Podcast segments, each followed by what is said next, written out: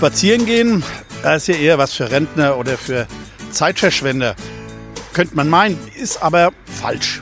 Spazieren gehen liegt gerade jetzt im Trend, nicht nur im Grünen, sondern gerade in der Stadt. Wer Mainz wirklich kennenlernen will, der nimmt sich Zeit, erkundet Straßen, Gassen und Plätze zu Fuß. Und Neugier ist dabei nicht schlecht und Fragen gibt es ja schließlich auch mehr als genug. Die beantwortet die AZ-Serie Stadtspaziergang jede Woche. Jede Woche wird eine andere Straße vorgestellt mit ihrer Geschichte und ihren Geschichten aus guten und aus bösen Zeiten. Warum Mainz so aussieht, wie es heute aussieht? Die Stadtspaziergänge erzählen es. Und jetzt gibt es das Ganze auch als Hörspaziergang. Und noch ein kurzer technischer Hinweis. Der Hörspaziergang kann jederzeit auch gestoppt werden. Hallo und willkommen zur 29. Folge der Hörspaziergänge durch Mainz. Unser Podcast folgt der Serie Mainzer Stadtspaziergänge der Allgemeinen Zeitung. Mein Name ist Michael Bermeitinger, AZ-Redakteur und der Autor der Serie. Bei unserer aktuellen Ausgabe gehen wir mal raus aus der City hoch in die Oberstadt. Vom Bahnhof über die Alisenbrücke zum Römerwall und weiter zur Unimedizin. Und worum geht es heute? Um alte Luxuszüge ans Mittelmeer und Hamsterfahrten ins Rheinhessische. Es geht um eine Autofabrik um ein gigantisches Straßenbauwerk, um Steinzeitjäger, Römer und Franzosen. Wie schon beim Hörspaziergang 17 ist unser Startpunkt der Bahnhofplatz. Wir stellen uns einfach mitten auf den Platz zwischen Straßenbahnhaltestelle und Bahnhofseingang. Aber während wir uns das letzte Mal die Hotels angeschaut haben, blicken wir jetzt in die andere Richtung auf das schöne Bahnhofsgebäude im Stil der italienischen Neorenaissance. Wie schon an anderer Stelle erwähnt, fuhr die Eisenbahn bis 1884 am Rhein entlang. Der Zentralbahnhof lag am Holztor und die Gleise führten an der Rheinstraße und der Rheinallee entlang. Mit dem steigenden Verkehr war da aber immer weniger Platz, also zog man hierher ins Gartenfeld am äußersten Rande der Stadt. Die ersten Jahre standen hier vorm Gebäude links Pferdedroschken, nach der Jahrhundertwende bald die Kraftdroschken, also die ersten benzingetriebenen Taxis. Mitten auf dem Platz war ein Rondell mit Blumen, um die herum Straßenbahngleise lagen, damit die Triebwagen, die hier Endstation hatten, drehen konnten. Etwa die Linien nach Wiesbaden oder auch nach Schierstein. Das Rondell verschwand in den 60ern und seither sieht der Platz in etwa so aus wie heute, wobei es natürlich immer wieder Veränderungen gab. Vor dem Krieg hat es im Bahnhof gebrannt, weshalb hier auf dem Portalbau zwei Turmaufsätze und ein mittiger Uhrengiebel verschwunden sind. Nach den Schäden im Krieg erhielt dann der Seitentrakt rechts große Fenster für das damals sehr geschätzte Bahnhofsrestaurant. Links wurden große Schaufenster für Geschäfte eingebaut. Erst mit der Sanierung und dem Komplettumbau des Bahnhofs erhielten die seitlichen Anbauten vor rund 20 Jahren die alten Arkaden wieder. Gehen wir jetzt nach links, die Dialysenstraße hoch, dann nach rechts über die Brücke, auf der wir irgendwo in der Mitte stehen bleiben. So lange erzähle ich euch was über die Eisenbahn von früher, über Luxuszüge und Hamsterfahrten.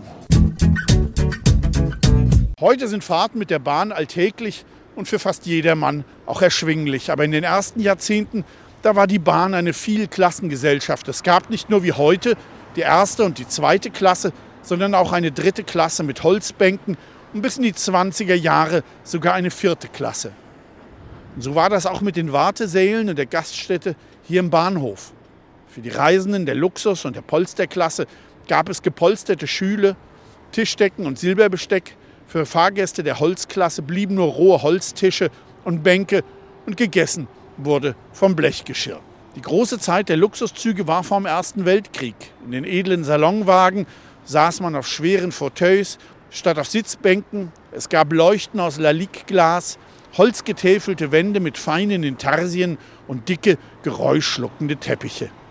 In den Speisewagen wurden zehngängige Champagnermenüs serviert und abends betteten sich die Reisenden im Schlafwagen in großzügigen Abteilen unter dicken Plümos. Einer dieser Luxuszüge, der durch Mainz kam, war der Ostende-Wien-Express mit Kurswagen in die feinen habsburgischen Badeorte Karlsbad und Marienbad. Und einem Wagen der in Wien an den Orientexpress überging und sogar nach Konstantinopel, dem heutigen Istanbul, weiterrollte. Der Ostende-Wien-Express hielt morgens um kurz vor 3 Uhr in Mainz. Der Riviera-Lloyd-Express aus Hamburg traf nachmittags um halb 6 Uhr ein. Das war ein sogenannter Boat Train, der im Winter Reisende zum Schiff nach Übersee brachte. Über Basel, den Gotthard und das Tessin fuhr er nach Genua, wo schon die Dampfer warteten. Nach Ägypten, nach Deutsch-Ostafrika, nach Indien und noch weiter. Kurswagen gingen an die Riviera. Wenn wir jetzt auf der Brücke halten, blicken wir hinunter auf die Bahnsteige. Einst war hier eine große Bahnhofshalle, die fast bis hierher zur Brücke reichte, die eine Zeit lang die längste ihrer Art in Europa war. Sie wurde 1939 durch eine modernere, einen Stahlskelettbau ersetzt. Diese Hallen hatten den Sinn, die wartenden Reisenden nicht nur vor Regen, sondern auch vor Wind zu schützen. Eine Funktion, die die kleinen Dächlein heutzutage nicht mehr erfüllen. Stattdessen errichtete die Bahn über den Gleisen hier eine Ladenpassage, mit der kann man schließlich mehr Geld verdienen als mit den Reisenden. Wenn man früher hier runter sah, standen da unten die vor sich hin qualmenden Dampfloks und warteten auf ihre Abfahrt. Und wenn sie losfuhren, stießen sie hier direkt vor unserer Nase aus dem Schornstein hohe Qualmwolken aus und man stand hier auf der Brücke förmlich im Nebel. Schon zwei Monate nach dem Kriegsende fuhren die ersten Züge und bald schon waren die Fahrten aufs Land total überfüllt. Es waren aber keine Ausflüglerzüge, sondern sogenannte Hamsterfahrten. Weil es ja so wenig zu essen gab, nahmen die Frauen, die ihre Kinder und die Eltern ja meist ohne Mann über die Runden bringen mussten, ihr letztes Silberbesteck, den Schmuck, das Porzellan, um es bei den Bauern draußen in Rheinhessen gegen ein paar Kartoffeln, Obst, Eier, vielleicht etwas Fleisch einzutauschen. Es gab mitfühlende Bauern, aber oft genug wurden die hungrigen Städter von den Höfen gejagt oder die Bauern beuteten die hungrigen Menschen aus. Und manchmal gab es bei der Rückkunft hier am Mainzer Hauptbahnhof eine Razzia von Militär und deutscher Polizei und all das mühsam Ergatterte war wieder verloren. Als es wieder aufwärts ging in den 50ern, da fuhren hier auch wieder Urlauberzüge erst nach Bayern oder in den Schwarzwald, später nach Österreich oder auch nach Italien. Mainz war bis in die 80er Jahre eine Drehscheibe des internationalen Verkehrs. 1970 erreichte man von hier, von Mainz aus, folgende Ziele, ohne umzusteigen. Wien, Klagenfurt, Budapest, Genf, Belgrad, Zagreb, Rom, Genua, Palermo, Paris, Nizza, Portbou an der spanischen Grenze, Amsterdam, Ostende oder Krakau. Wie gesagt, alle diese Städte konnte man ohne Umsteigen erreichen. Vergleicht das mal mit heute. Wir gehen nun weiter zum Ende der Brücke, wechseln an der Ampel auf die gegenüberliegende Straßenseite und treffen uns dann dort am Parkhauseingang. Dort geht die Tour weiter. Wir stehen jetzt vom Parkhauseingang und schauen kurz nach rechts hinunter aufs Bahngelände. Das war das frühere Bahnbetriebswerk. Hier bekamen zur Dampflokzeit die Dampflokomotiven nach der Fahrt frische Kohlen, frisches Wasser, hier wurden sie repariert und das hier war ein Arbeitsplatz für Hunderte von Menschen. Erst als 1957 die ersten Elektroloks nach Mainz kamen, begann sich hier die Zeit des Bahnbetriebswerks zu Ende zu neigen. Man brauchte nicht mehr so viele Leute, weil die Elektrolokomotiven und auch die Diesellokomotiven viel anspruchsloser waren.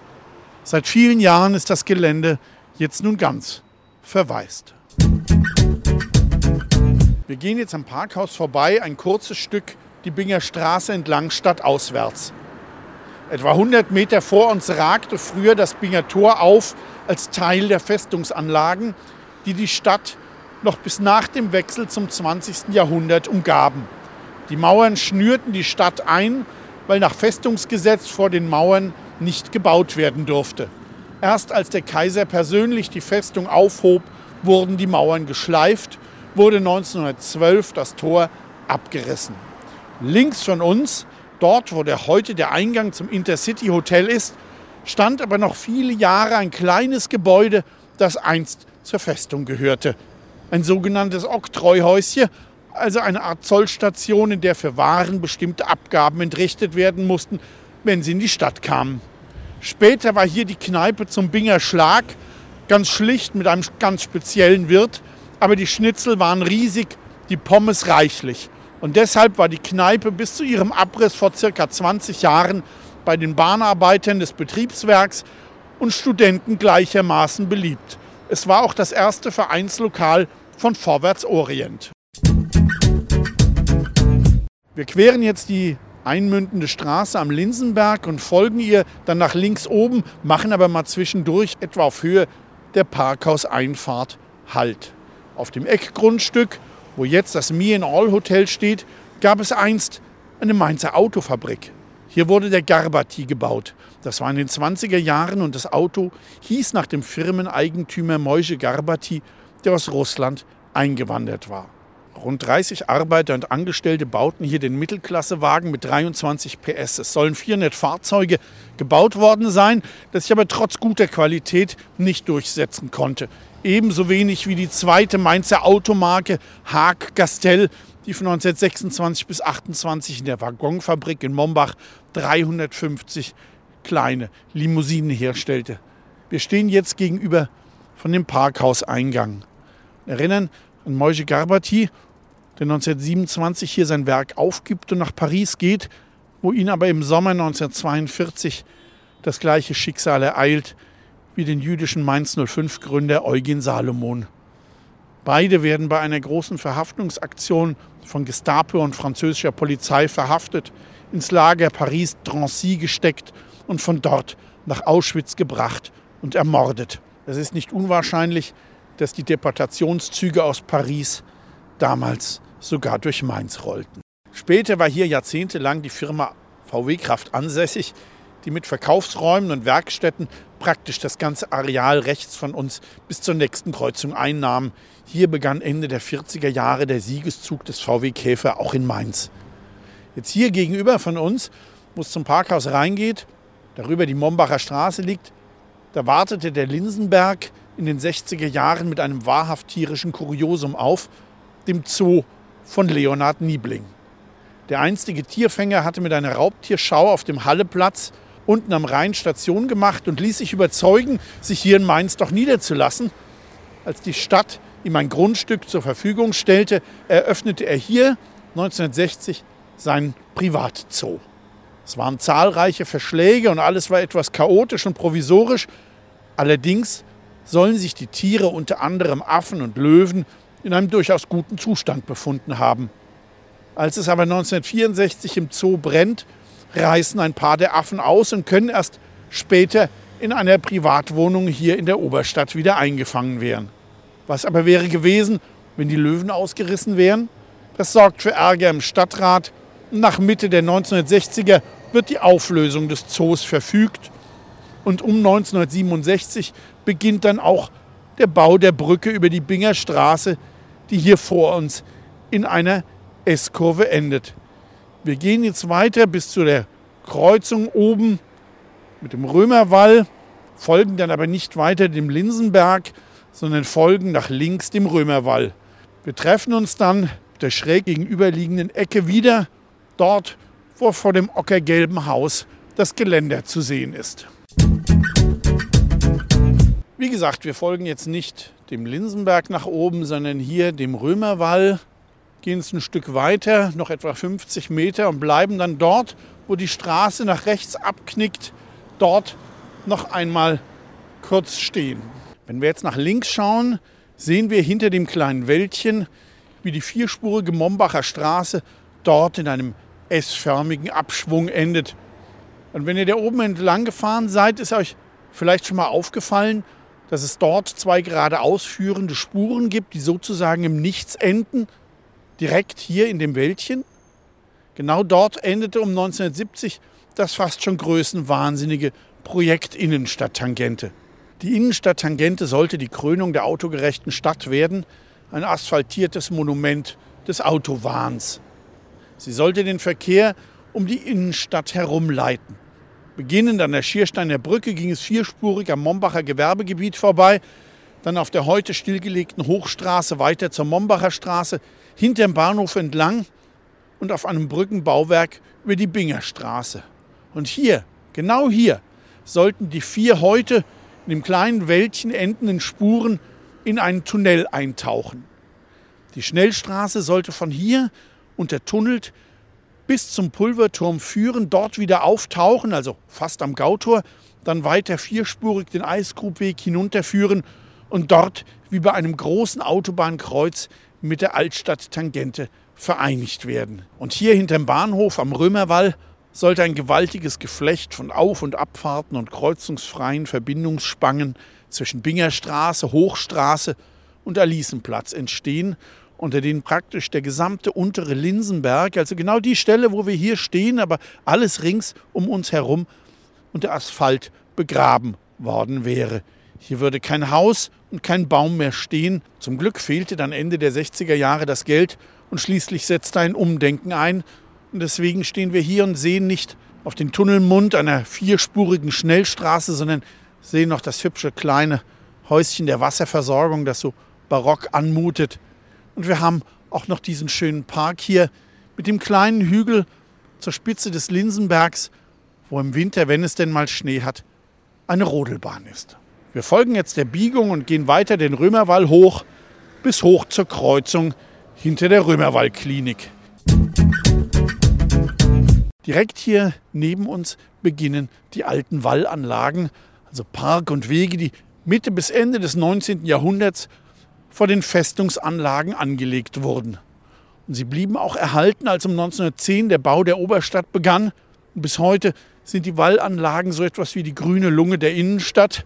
Man kann von hier nur durchs Grüne bis zum Stadtpark und zum Volkspark oder auch am Rhein entlang bis nach Laubenheim und weiter spazieren. Rechter Hand von uns zwei alte Beamtenwohnhäuser aus den 20ern, wobei in der Hausnummer 57 in den 30er Jahren ein paar Jahre lang Alois Ruppel gelebt hat, der legendäre Direktor von Stadtbibliothek und Gutenberg Museum. Dann folgt rechter Hand das Areal von Römerwall Klinik und Hotel, zwei frühere Fabrikantenvillen, auf deren Gelände bis ca. 1910 noch der Biergarten am Linsenberg gelegen hat.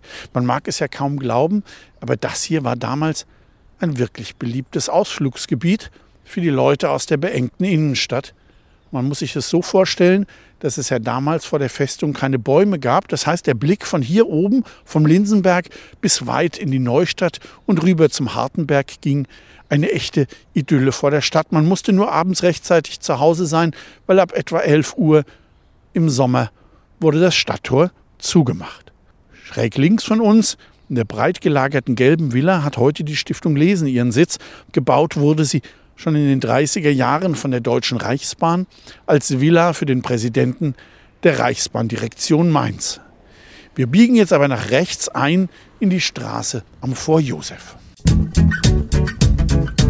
Immer wieder gibt es in dieser Gegend historische Funde. Hier rechts von uns wurde vor ein paar Jahren beim Aushub für das Gästehaus der Römerwaldklinik Reste eines römischen Abwasserkanals gefunden.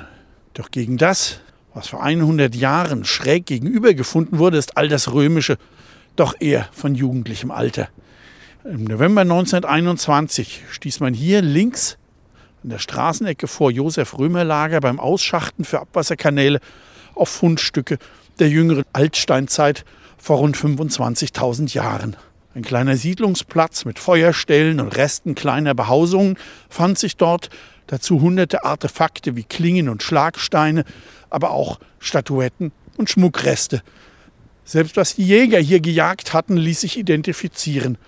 Rentier, Mammut, Wollnashorn und Höhlenbär. All diese Überreste fand man hier an der Straßenecke. Hier rund um den Linsenberg gibt es noch zahlreiche weitere Funde aus Bronzezeit und Eisenzeit, denn hier oben auf dem Hochplateau siedelte man früher viel lieber als unten am Rhein. Der veränderte ständig sein Bett, es gab oft Hochwasser, alles war sumpfig und mückenverseucht. Da war man hier oben sicher. 13 vor Christus bauten die Römer hier oben ein Stück weiter nach Süden ihr großes Doppellegionslager. Jetzt kommen wir erstmal zur Festungszeit und zu den Franzosen.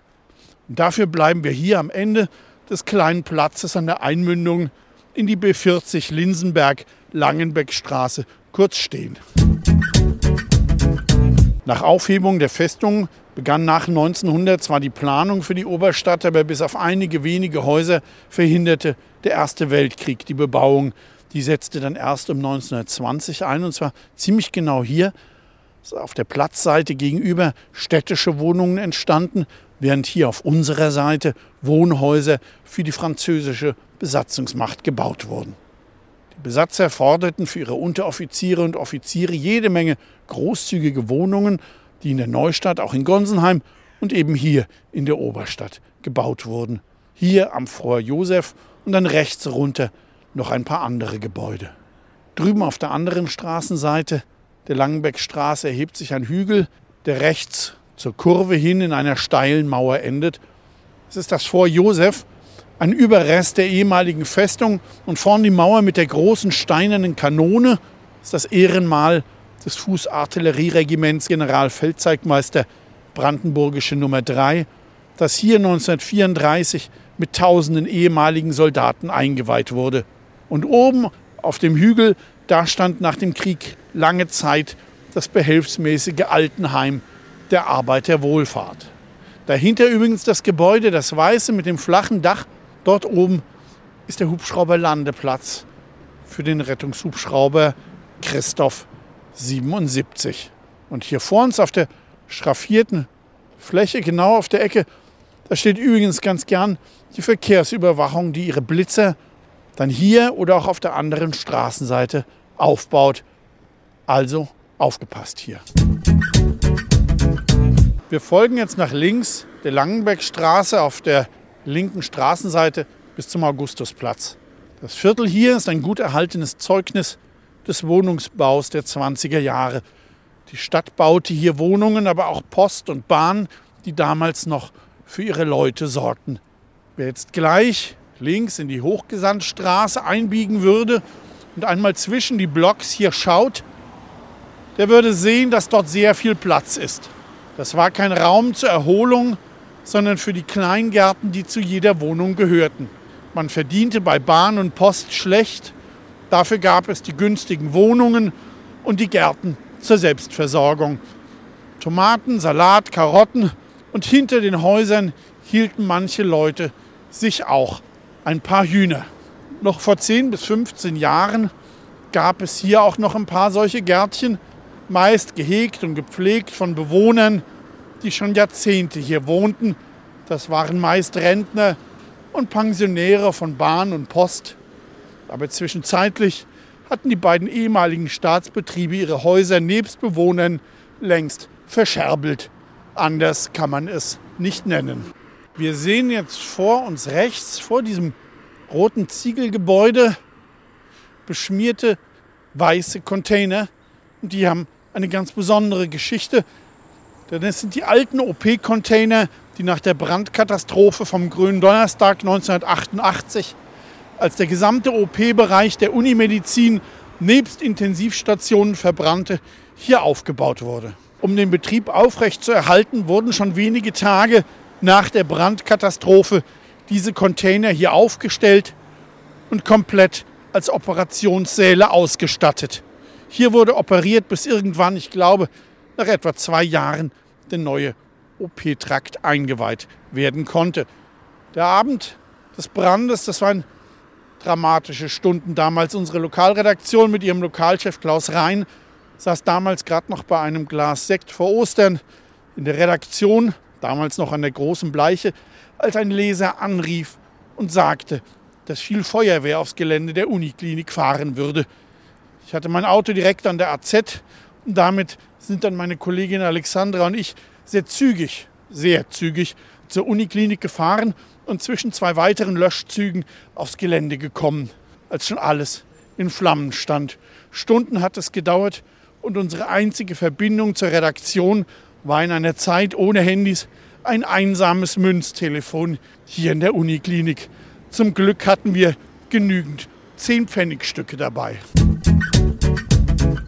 Wir stehen jetzt am Augustusplatz und sind fast fertig mit unserer kleinen Tour vom Hauptbahnhof hinauf in die Oberstadt. Vor uns die Universitätsmedizin 1914, das städtisches Krankenhaus gegründet und seit November 1946, also seit 75 Jahren, nunmehr Universitätsklinikum. Hier gab es von 1924 bis 1927 ein kleines verkehrliches Kuriosum, denn eine Straßenbahnlinie, die nur dreimal die Woche fuhr. Es war die Linie 12 vom Hauptbahnhof über Schillerplatz und Gaustraße bis Fichteplatz und dort abknickend über das Römerlager bis hierher zum Augustusplatz. Es war die sogenannte Krankenhauslinie, die nur zu den Besuchszeiten fuhr, dienstags, freitags und sonnentags für wenige Stunden nur, denn nur zu diesen Zeiten durften die Kranken damals überhaupt Besuch erhalten. Irgendwann werden wir mal einen Hörspaziergang über das Gelände der Unimedizin unternehmen, aber da müssen wir noch warten, bis die Seuche endlich vorbei ist.